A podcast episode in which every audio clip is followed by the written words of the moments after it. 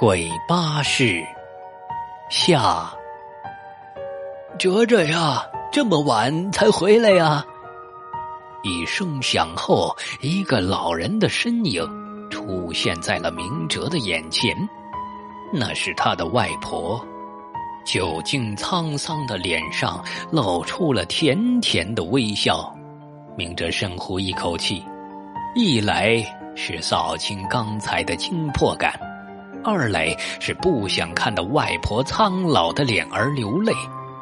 外婆招呼着明哲向前走，明哲便随着外婆进了村。未经污染的乡间空气极为的新鲜。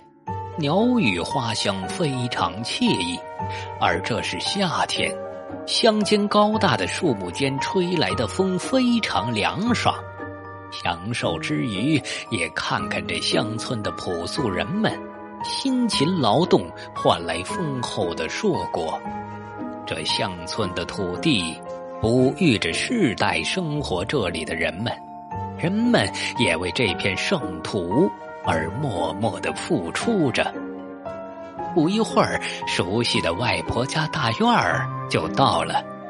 饱经沧桑的大门已经锈迹斑斑，就如同外婆脸上的皱纹一样。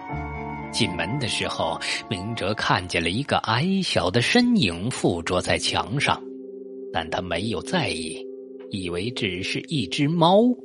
要知道。乡村之大，可是无奇不有啊！还是熟悉的环境，还是小时候最喜欢玩的大院子，还是一样的老房子。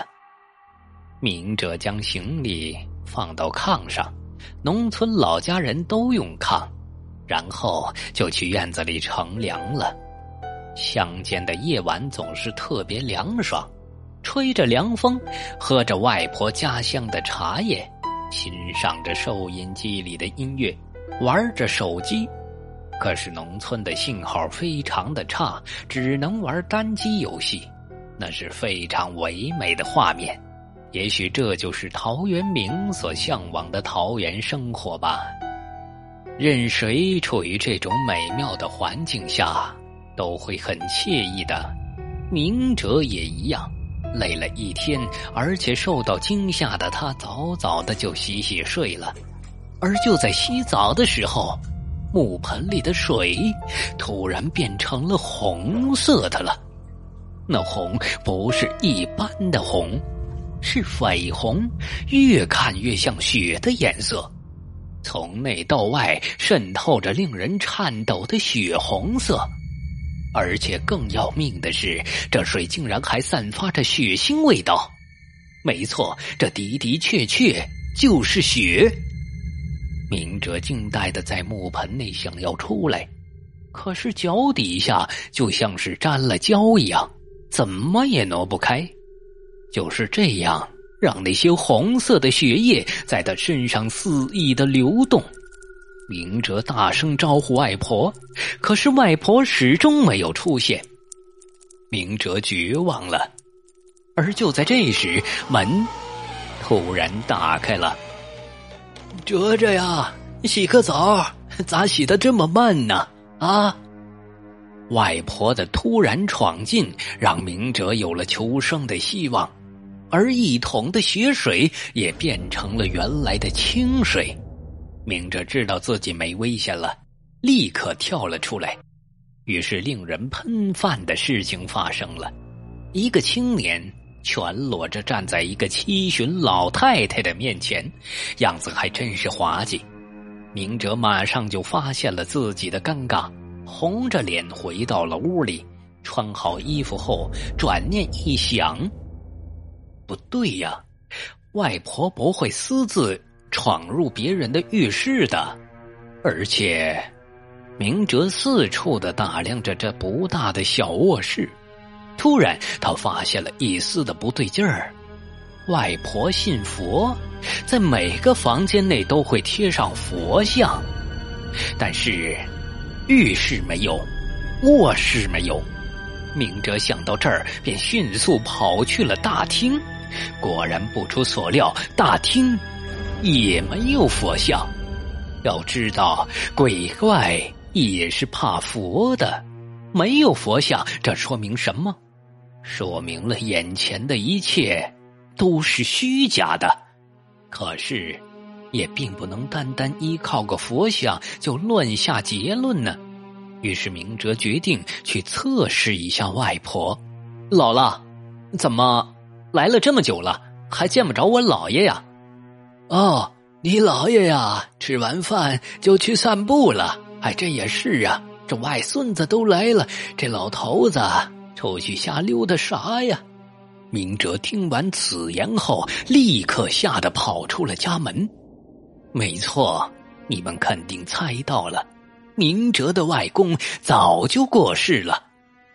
明哲不敢相信这一切都是真的，他跑出了屋外，却发现身处在一片坟地中，那正是大巴车在的那个坟地。他瞪大了双眼，看着眼前的景物，冷汗哗啦啦的往下流。他又像发了疯似的到处乱跑，希望找到出口，逃出这片诡异的世界。这就是生命的求生欲望，任何求生的机会都不可错过。漫无目的的跑着，忘却了所有的疼痛和疲惫，只有一个念头。逃出去，可是既然来了，人家能让你走吗？明哲实在是跑不动了，一屁股坐下来，等待着死亡的降临。他放弃了求生的机会，在他的眼前，不知道是明哲的眼神出了问题，还是本来就是真实的，他竟然看见有几个人蹲在地上。不知道在干些什么，于是他又燃起了一把希望之火，站起来跑了过去。过去之后，才真相大白：有四五个人蹲在草丛里，正在吃食着地上的腐烂肉体。可是，令人费解的是，那肉体正是明哲的身体。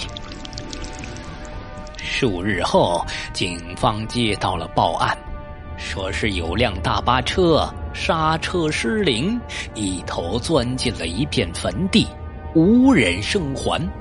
而那大巴车上有四个人嘴里含着骨头，车上本应该是三十人，却只发现了二十九人。经过 DNA 鉴定，才发现。